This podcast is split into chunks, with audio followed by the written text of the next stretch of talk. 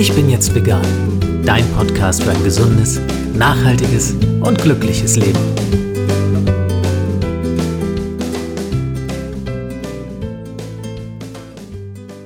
Hey und herzlich willkommen zum Ich bin jetzt vegan Podcast. Mein Name ist Jens Herrndorf und ich freue mich sehr, dass du auch in dieser Episode wieder dabei bist. Möglichst nachhaltig und umweltfreundlich zu leben, das ist das Ziel von immer mehr Menschen, die sich dem dauerhaften Konsum und der Wegwerfgesellschaft entziehen möchten. Ist es für den Einzelnen oder für Paare schon nicht einfach, ihr Leben ökologisch und möglichst umweltgerecht zu gestalten, stellt es Familien vor noch ganz andere Schwierigkeiten. Angefangen von der Kinderernährung über Bekleidung und Spielzeug bis hin zu der Frage, wie man einen Urlaub mit möglichst geringem CO2-Fußabdruck verbringen kann. So steht man als Vater oder Mutter vor fast täglich neuen Herausforderungen. Meinen heutigen Gast kann ich mit Fug und Recht als eine echte Fachfrau auf diesem Gebiet bezeichnen, denn sie ist nicht nur Ehefrau, Mutter einer Tochter und stolze Besitzerin zweier Hunde, sondern sie bloggt seit 2010 auch zusammen mit ihrem Mann Paul und mittlerweile einem ganzen Team aus Autorinnen und Autoren unter dem Titel Ich lebe grün über vielfältige Themen rund um eine ökologische und nachhaltige Lebensweise. Herzlich willkommen, Lisa Albrecht. Hallo Jens, vielen Dank für deine Einladung. Hallo Lisa, sehr gerne. Ich freue mich, dass du da bist und dass das geklappt hat. Ich würde gern mal mit einer etwas provokanteren Frage starten. Du hast deinen Blog unter dem Motto Ich lebe grün laufen und ich fragte mich, ist das in der heutigen Konsumgesellschaft überhaupt möglich, grün zu leben oder ist das alles nicht ein bisschen ähm, ja, Augenwischerei, wenn man so sagen darf? Ja, natürlich ähm, ist das Ziel erstmal sehr hoch gesetzt. Ich hatte einfach diesen Namen im Kopf. Ich lebe grün. Ich möchte jetzt einfach mal grüner leben. Es heißt nicht, dass ich jetzt absolut äh, hundertprozentig grün lebe, sondern ähm, ich bemühe mich. Ich bin auf diesem Weg und ähm, das soll einfach dieser Name aussagen. Ich wollte einfach gerne grün leben. Wie definiert ihr für euch genau grün? Ökologisch, nachhaltig sind so Schlagworte, die einem da sofort einfallen. Habt ihr für euch selbst so einen Wertekanon festgelegt, was für euch grün bedeutet? Als wir damals angefangen haben, ähm, war für uns ähm, vegane Ernährung sehr wichtig, ähm, dass wir zum Beispiel weniger Plastik einkaufen, also quasi wenn man Lebensmittel einkauft, dass man ähm, auf die Herkunft achtet, dass man bei der Kleidung ein bisschen ähm, drauf schaut, wo die herkommt, ähm, dass ähm, ja möglichst fair und Bio-Baumwolle trägt. Also dass man einfach solche, solche Dinge beachtet und ähm, ja, also sobald man in einem Bereich so ein bisschen sich mehr umschaut, äh, merkt man, also fast alles kann man auch irgendwie in einer etwas umweltverträglicheren ähm, ja, Alternative bekommen. Im Oktober 2010 habt ihr, das heißt du und dein Mann Paul, diesen Blog gestartet. Gab es da einen konkreten Anlass für, dass ihr gesagt habt, so jetzt ist der Zeitpunkt genau der richtige, dass wir diese Unternehmung ins Leben rufen? Ja, es war so, also man, ich glaube, jeder braucht mal so ein ja, so ein Denkanstoß. Also bei mir war das so, ähm, mir ging es einfach gesundheitlich nicht so gut. Ich habe äh, vorher, äh, ich war in der Werbebranche. Wir hatten eine Agentur für, ja, wir haben Corporate Design gemacht für Firmen. Ich habe äh, Kommunikationsdesign studiert und ähm, dachte, das ist mein Traumjob und ich äh, will das mein Leben lang machen. Und ähm, von, ja, von dem ganzen Stress und von den Arbeitszeiten. Also insgesamt, das war einfach so, ich war so, ähm, ich habe mich einfach sehr unwohl gefühlt und mir ging es nicht mehr gut. Ich habe gemerkt, dass das kann es einfach nicht sein und ähm, es muss einfach etwas anderes geben, was, ähm, womit ich ja ähm, glücklich werden kann. Und ich habe mich immer mehr ähm, beschäftigt mit der Ernährung also ich war schon, ähm, auch schon zu dem Zeitpunkt ähm, Vegetarierin, vegan noch nicht. Und ähm, also diese, ja, das grüne Leben nenne ich das jetzt mal, das war auch schon damals für mich immer sehr spannend, aber ich war da noch nicht so tief drin. Und ähm, ja, so nach und nach ähm, habe ich mich immer mehr mit Ernährung beschäftigt, weil, ich, weil es mir einfach gesundheitlich nicht so gut ging. Ich hatte so Magenprobleme, Verdauungsprobleme, alles Mögliche, was man so haben kann. Ja, nach und nach äh, beschäftigst du dich immer mehr mit, mit den Sachen und merkst, was mache ich eigentlich? Es geht doch auch anders. Und ich wollte es unbedingt äh, nach, nach außen tragen, die Sachen, die ich entdeckt habe. Und ähm, somit äh, ist auch der Blog entstanden. Kann man das so zusammenfassen, dass quasi auch ja deine Entscheidung, sich vegan zu ernähren, dann zu den nächsten Schritten geführt hat? Man hört das ja oft, dass die Entscheidung, sich halt für eine vegane Lebensweise oder zunächst mal für eine vegane Ernährung zu entscheiden, dass die dann auch dazu führt, dass man viele andere Dinge ganz anders reflektiert, dass man bewusster natürlich erstmal Lebensmittel einkauft, aber sich dann auch bewusster mit seiner Kleidung auseinandersetzt, generell mit dem Konsum. Ähm, ist das etwas, was du so unterschreiben könntest? Ja, auf jeden Fall. Also bei mir war das auch so, weil ähm, als ich noch ähm, vegetarisch gelebt habe, und das waren schon echt, also viele Jahre, da habe ich mich nicht so damit beschäftigt, weil ich dachte so, ja, das passt schon so und irgendwie alles andere mh, hm, war noch nicht so präsent. Aber als ich dann quasi mit der veganen Ernährung erst verstanden habe, dass ähm, die Milch auch nicht so super ist, also im, was jetzt ähm, der ethische Aspekt davon ist, ähm, ja, das das hat quasi so ein Bewusstsein eröffnet. Das äh, war einfach vorher noch nicht so da. Das kann ich gut nachvollziehen. Ich glaube, das geht vielen so, die diesen Schritt gegangen sind. Du hast diesen Schritt damals aus gesundheitlichen Gründen getan, wie du gerade erzählt hast. Dein Mann ist der gleich mitgezogen? Hat er gesagt, wow, ja, Veganismus interessiert mich auch, mache ich mit? Oder hat er das aus Solidarität mitgemacht? Oder war er erstmal skeptisch? Habt ihr da an einem Strang ziehen können damals? Ähm, damals war das so, ähm, also als wir uns kennengelernt haben, war ich 17 und er war 18 und ähm, er war schon Vegetarier. Ich, ich bin dann Vegetarierin geworden. Also das war, ähm, fand ich super. Endlich mal. Also das war so genau das, also das war genau mein Ding. Und dann ähm, waren wir quasi beide zusammen Vegetarier ähm, aus ethischen Gründen. Und äh, vegan wurde ich dann, das ist jetzt, ich bin ich glaube 2013 irgendwann äh, wurde ich vegan und er hat das auch sofort umgestellt aus ja eigentlich ethische und gesundheitliche Gründe, aber bei ihm waren es eigentlich nur ethische Gründe. Also bei mir gesundheitlich und bei ihm ethisch. Also, aber es ist, äh, es greift schon so Hand in Hand, weil sobald man ja einfach sich informiert, ja, kann man gar nicht mehr so die Augen verschließen. Na, es ist schön, dass es so funktioniert, weil es gibt auch durchaus Paare, wo man, ähm, wo, es nicht unter einen Hut zu kriegen ist. Ne? Dann bleibt der eine zumindest noch Vegetarier oder ist im schlimmsten Fall dann sogar noch Fleischesser. Und ja, großes Glück, dass man sowas zu zweit machen kann. Nun seid ihr ja dann nicht mehr allein, ihr seid eine kleine Familie mittlerweile, ihr habt eine dreieinhalbjährige Tochter. Ich würde gerne an meine letzte Podcast-Folge anknüpfen, in der ich Chris Mikus zu Gast hatte, wo wir über vegane Schwangerschaft geredet haben. Das ist ja ein relativ sensibles Thema. Viele Frauen sind da unsicher. Darf man sich das trauen oder nicht? Was sagen die Ärzte dazu? Hast du deine Schwangerschaft damals dann auch schon vegan erlebt? War das eine ganz bewusste Entscheidung oder hast du vielleicht auch vorher stark gezweifelt, ob es das Richtige sein könnte? Wenn es denn so war, wie war da dein Weg? Ich hatte tatsächlich äh, kurz bevor ich äh, vegan geworden bin, nee, andersrum. Also ich bin vegan geworden und kurz danach äh, wurde ich schwanger. und ähm, dachte ich so, was mache ich jetzt? Ich war mir schon irgendwie sicher, dass ich jetzt ab sofort vegan leben möchte. Aber sobald du irgendwie noch so eine Verantwortung im Bauch hast, ähm, dann ja, das fühlt sich schon nochmal anders an. Aber ähm, ich war tatsächlich äh, ganz normal weiterhin vegan, weil mir ging es einfach gesundheitlich auch so schlecht und ähm, nach der Umstellung ging es mir schon besser. Und ich habe schon einfach so ähm, rein aus gesundheitlichen Gründen äh, gemerkt, dass es nur Sinn macht. Die Schwangerschaft war total unproblematisch. Ähm, es hat alles funktioniert. Ähm, wenn man auf die, ja, auf die Sachen achtet, also das ist eigentlich egal welche Schwangerschaft, man, man soll schon ein bisschen darauf achten, dass man sich gesund ernährt, abwechslungsreich ernährt und äh, das funktioniert. Hat deine Frauenärztin das ohne weiteres mitgetragen oder gab es da Diskussionen? Nee, es gab keine Diskussionen. ähm, sie wusste davon und aber es war ja auch alles in Ordnung und ähm, sie fand das sogar ganz gut. Sie meint, sie, ja, dann ähm, gibt es ja keine Probleme wegen, ähm, ja, kein rohes Fleisch essen oder sowas. dann braucht man sich ja gar keine Sorgen machen. Heute habt ihr eine prächtige Tochter, dreieinhalb Jahre alt ist sie. Auch da muss man sich ja dann die Frage stellen, Möchte ich sie vegan ernähren? Ist es gut für das Kind? Wir erleben ja gerade in letzter Zeit, dass das immer wieder auch in den unterschiedlichsten Medien hochkocht, dieses Thema von möglicher Verwahrlosung von Kindern ist die Rede, die halt von veganen Eltern schlecht ernährt werden und entsprechende Schäden davon tragen. Da werden immer wieder merkwürdige Schreckgespenster ähm, durch die Medien getrieben. War das für euch von vornherein klar, dass ihr eure Tochter vegan ernähren würdet? Ernährt ihr sie vegan und wie seid ihr ja mit dieser Fragestellung umgegangen und möglichen Ängsten, die damit verbunden sind?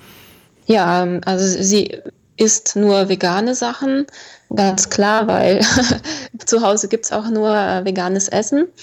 Äh, bei uns ist es noch so, dass sie ähm, auch glutenfrei isst, ähm, weil sie ja kein Gluten verträgt. Das haben wir aber erst festgestellt, als sie dann so richtig Ausschlag bekommen hat. Und dann mussten wir erstmal so ein bisschen forschen, was da los ist. Und ähm, ja, in diesem Zuge habe ich dann auch festgestellt, dass ich das nicht vertrage. Und äh, genau, also wir sind glutenfrei vegan, was auch wunderbar funktioniert. Also sie entwickelt sich gut. Ähm, sie ist ich würde sagen, überdurchschnittlich groß. Das hat, glaube ich, mein, äh, ja, der Kinderarzt bei der letzten U-Untersuchung gesagt, dass sie ein bisschen über dem Durchschnitt liegt. Also, wenn man so diese Mittelkurve sich anguckt. Also jetzt nicht äh, extrem groß, aber etwas größer. Weil es wird ja auch ähm, gerne gesagt, dass vegane Kinder zu klein sind, was aber jetzt äh, in dem Fall nicht stimmt und wir sind jetzt nicht gerade groß. Nee, es funktioniert sehr gut und ähm, bis jetzt hatten wir gar keine Probleme mit der veganen Ernährung.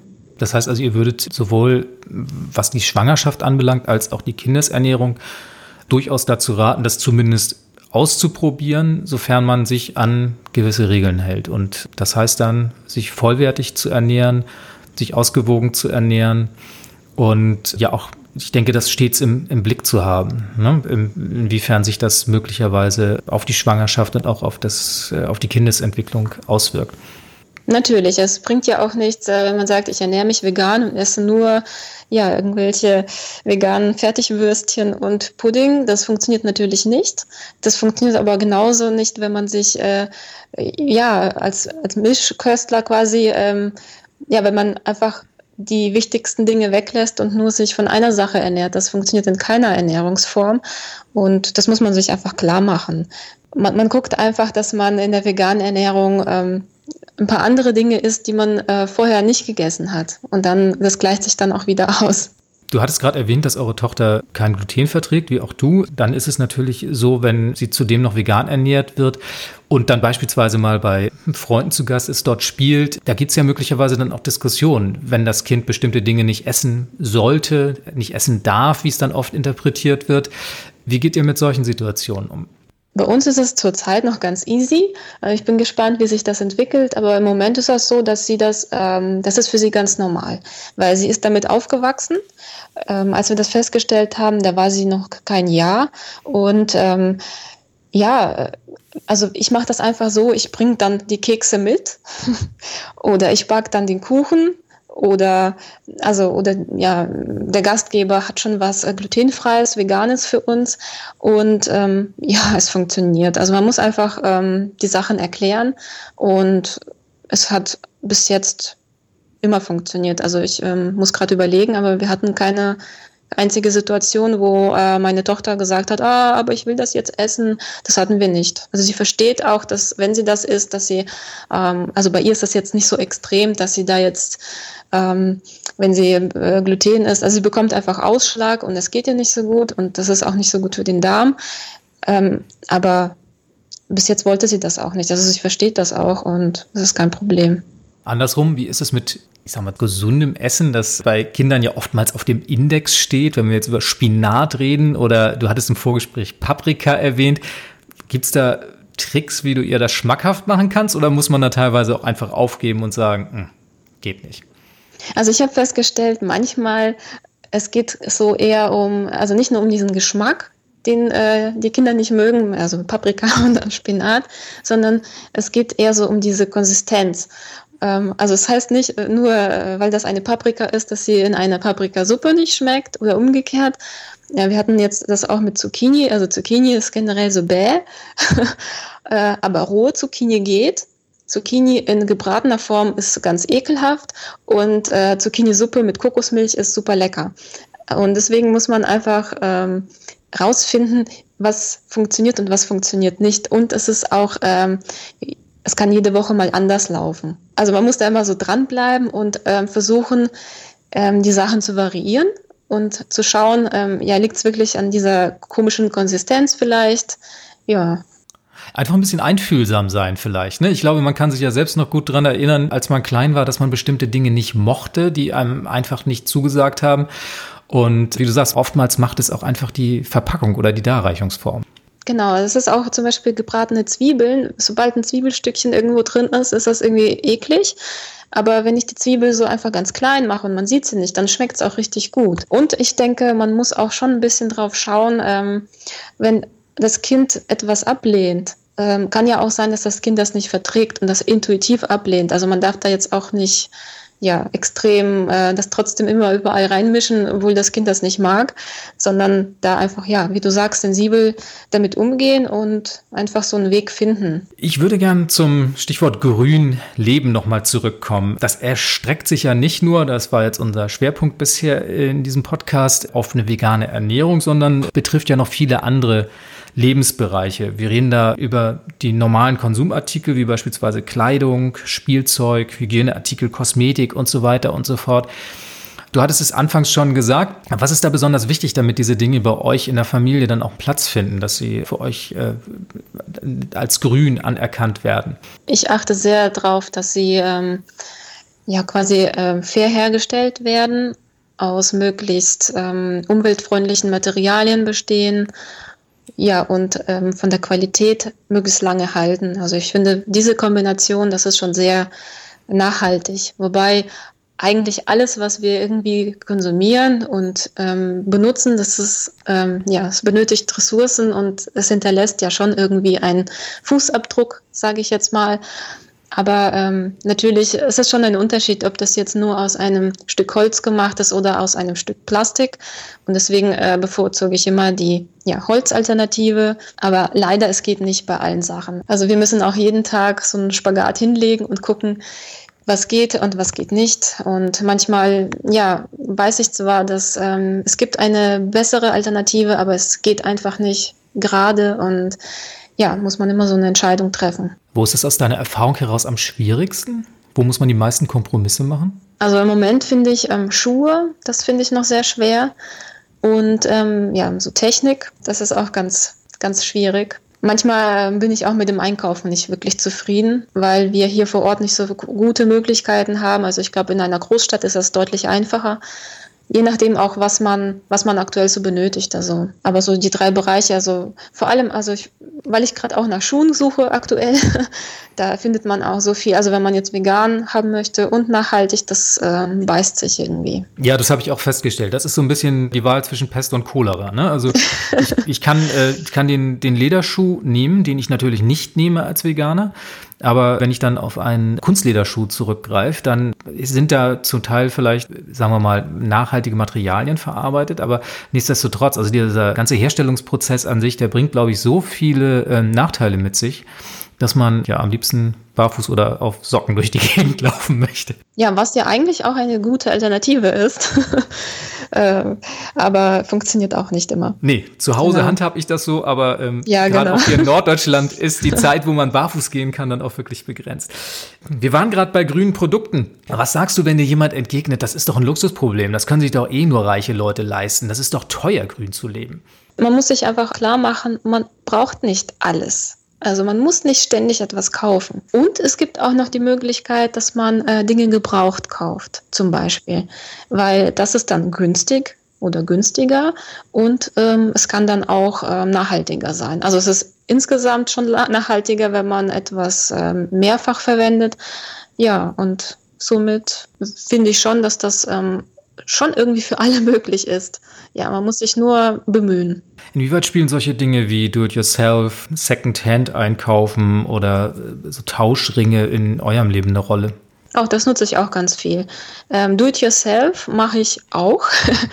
ähm, ja, ich habe auch so Putzmittel selbst gemacht und ähm, äh, ich nähe auch äh, gerne und stricke Teppiche und so weiter. Also das äh, mache ich tatsächlich, also entspannt. Ist aber jetzt ein anderes Thema. Ja, und Secondhand vor allem auch Kleidung, also Kinderkleidung sowieso. Und äh, ja, finde ich toll. Also es gibt natürlich Menschen, die sagen, oh, was, äh, du kaufst Secondhand. Ich kaufe nicht nur Second, Secondhand, aber auch. Und ähm, also das es ist für die, also für einige Menschen irgendwie so, als ob man sich das nicht leisten könnte, was Neues, also sich was Neues zu gönnen Ich sehe das aber ganz anders. Ich freue mich total. Also auch über ein gebrauchtes Kleidungsstück. Warum denn nicht? Es ist nur, weil das getragen wurde, ist das doch nicht schlechter. Also ich finde, das hat sogar eine Geschichte. Das ist irgendwie schön. Und ich finde es spannend, dass du diesen Aspekt der Putzmittel auch erwähnt hast, weil ähm, da sind wir auch vor einiger Zeit auf dieses tolle Buch von Smarticula gestoßen. Das heißt, wenn ich es jetzt richtig in Erinnerung habe, fünf Hausmittel ersetzen eine Drogerie. Ich weiß nicht, ob du das kennst wo man ganz viele Putzmittel auf möglichst nachhaltige Weise auch mit äh, nur wenigen Zutaten selber machen kann. Spannende Sache. Aber da gibt es noch viele andere Ratgeber. Aber das ist ein Buch, das würde ich auf jeden Fall mal in den Shownotes zu dieser Sendung verlinken, weil das sehr schön hier anknüpft.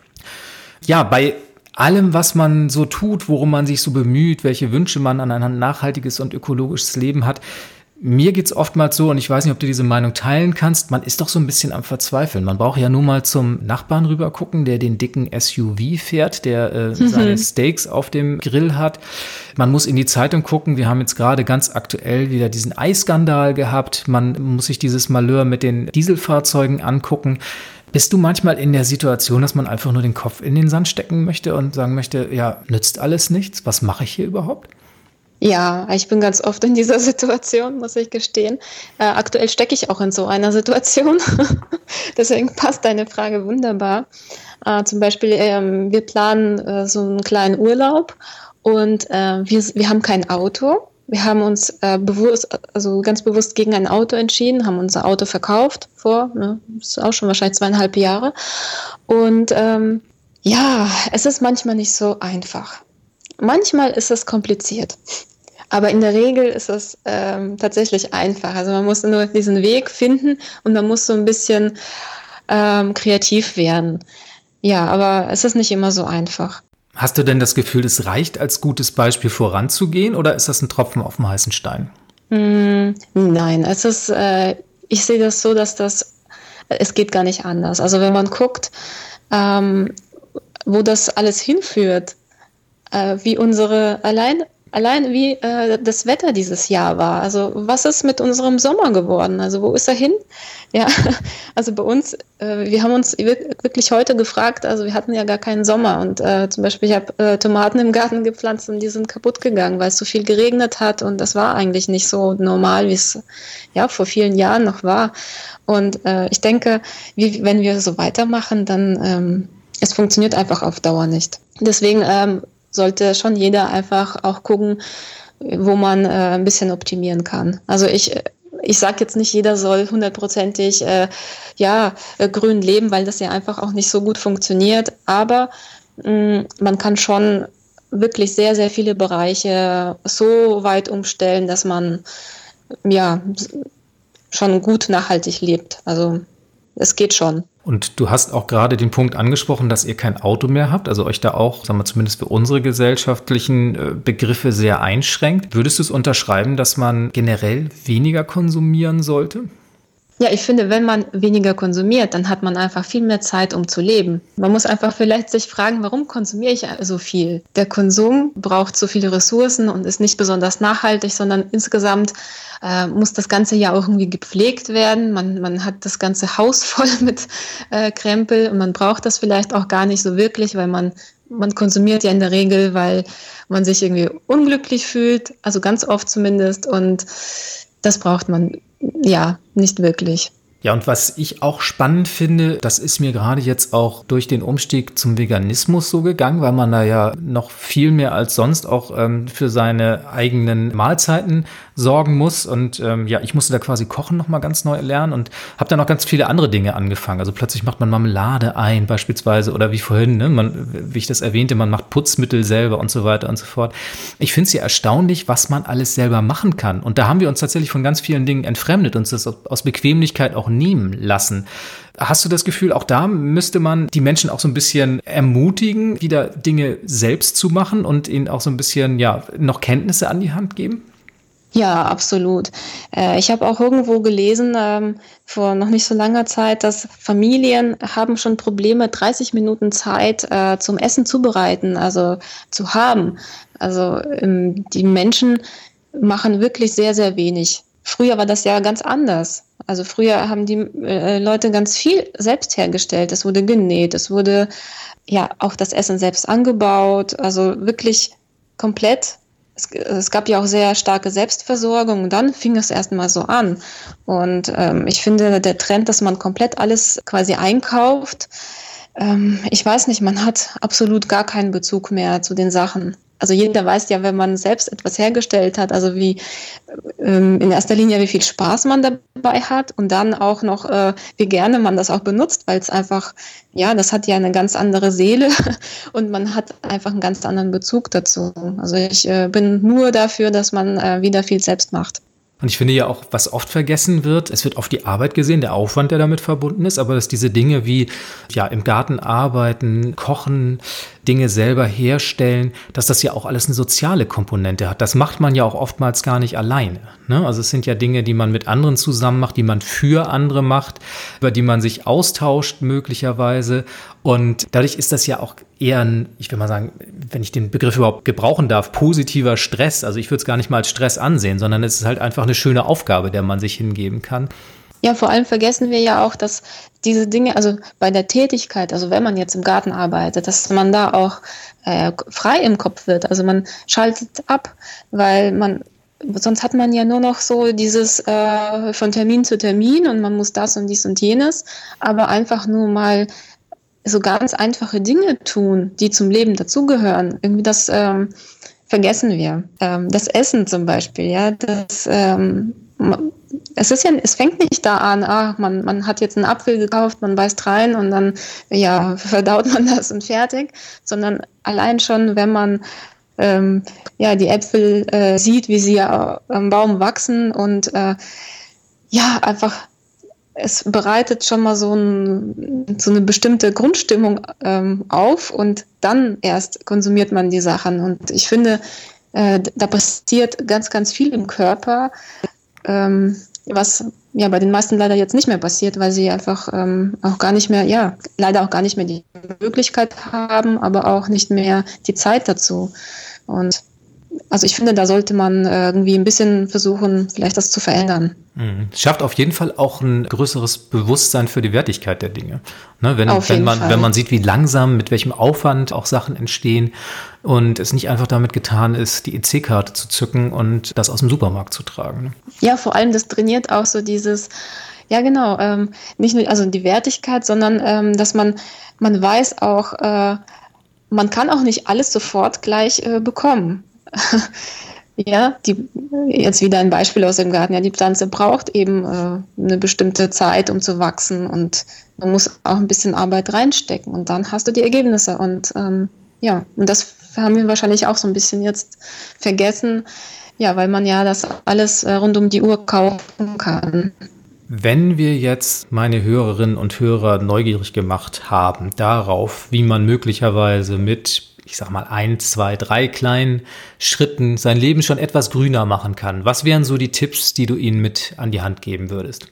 Ja, ähm, wenn man jetzt ähm, zum Beispiel noch nicht äh, vegan lebt, also sich vegan ernährt erstmal, dann würde ich auf jeden Fall jedem vorschlagen, dass man ähm, mit veganen Rezepten anfängt. Also man muss jetzt auch gar nicht äh, ein Veganer werden und äh, sofort äh, alles 100% richtig machen. Das geht sowieso nicht. Aber äh, wenn man jetzt wirklich ein paar vegane Rezepte ausprobiert, ähm, dann ja, man bekommt einfach so einen kleinen Einstieg in diese Welt. Man ähm, kommt auf den Geschmack und ähm, so hat man einfach auch gar keine Berührungsängste. Und wenn man vegan ähm, isst, dann ist das schon ein Beitrag. Noch ein Tipp, denke ich, ähm, es gibt eigentlich für alle Dinge, die man so braucht im Leben, gibt es eine ähm, vegane oder eine nachhaltigere Alternative. Manchmal leider nicht eine vegane, aber eine nachhaltigere. Und ähm, man muss einfach kurz äh, ja, das Internet betätigen und dann hat man die schon. Also es ist heute äh, gar nicht so kompliziert, wie das vielleicht noch früher war. Deswegen, also als wir 2010 gestartet haben, war es noch ein bisschen komplizierter. Ähm, heute findet man zu jeder Sache eine vegane oder nachhaltigere Alternative und man muss nur kurz nachschauen. Also du sagst, Veganismus muss jetzt nicht sein, aber auf jeden Fall sollte man es ausprobieren, um ja mal ein Gefühl dafür zu bekommen. Und vielleicht macht es einen ja neugierig auf mehr und durchaus immer mal Alternativen prüfen. Das sind so die zwei Dinge, die ich jetzt hier aus diesen Tipps mitnehme. Genau. Wenn ich jetzt noch mehr über äh, eine grüne Lebensweise erfahren möchte, dann finden wir dich und deinen Blog unter welcher Adresse? www.ichlebegrün.de. Das ist eigentlich die Hauptadresse dafür und alles andere findet man auch dort. Lisa, dann muss ich dich zum Abschluss noch, wie alle meine Gäste, fragen, was sind die Zukunftspläne? Was können wir als nächstes auf deinem Blog erwarten? Was gibt's Neues? Habt ihr irgendwas Größeres in petto, worauf wir uns freuen können? Ich bin gerade dabei, äh, mein erstes Buch äh, fertig zu schreiben. Das wird wahrscheinlich, ähm, naja, ein Buch in App-Form. Ähm, das kommt ähm, als nächstes. Und ansonsten werde ich äh, weiterhin fleißig bloggen. Ich lasse mich da selbst überraschen, weil ja, das ist das Schöne, wenn man ähm, selbst quasi alles selbst mitbestimmt und gestaltet, dann kann man einfach ganz spontan äh, sich für Dinge entscheiden, die jetzt vielleicht gar nicht äh, zur Diskussion stehen. Das finde ich auch selbst immer sehr spannend. Das klingt sehr spannend, also ein Buch in App-Form, da freue ich mich persönlich schon sehr drauf und auf neue Blogartikel natürlich auch immer. Insofern schöne Aussichten für die nächste Zeit. Lisa, ich danke dir für dieses tolle Gespräch. Ich glaube, wir hatten einige tolle Einblicke für meine Hörerinnen und Hörer in dein Leben, in ein grünes Leben und wie man sich das selber möglich machen kann. Ich kann dir jetzt nur noch alles Gute für dich und deine Familie wünschen, alles erdenklich Gute auch für deinen Blog und viel Erfolg. Und ich hoffe, wir sprechen uns bald mal wieder. Vielen Dank. Ja, danke schön. Vielen Dank. Bis bald. Tschüss. Tschüss. So, das war eine weitere Folge des Ich bin jetzt vegan Podcast. Alle Infos und Links dazu findest du unter www.ichbinjetztvegan.de slash podcast 009 für die neunte Episode. Wenn dir dieser Podcast gefällt, freue ich mich auf deine Bewertung auf iTunes, denn je mehr Bewertung er erhält, desto einfacher ist der Podcast dort zu finden und desto mehr Menschen können wir damit hoffentlich für die vegane Lebensweise begeistern. Dafür danke ich dir schon jetzt recht herzlich. Auch fürs Zuhören sage ich wieder mal vielen Dank und ich freue mich, wenn du bei der nächsten Folge des Ich bin jetzt vegan Podcast wieder dabei bist. Tschüss und bis dann. Das war Ich bin jetzt vegan dein Podcast für ein gesundes, nachhaltiges und glückliches Leben. Wenn es dir gefallen hat, freue ich mich über deine Bewertung auf iTunes oder eine Mail an podcast@ichbinjetztvegan.de. Bis zum nächsten Mal.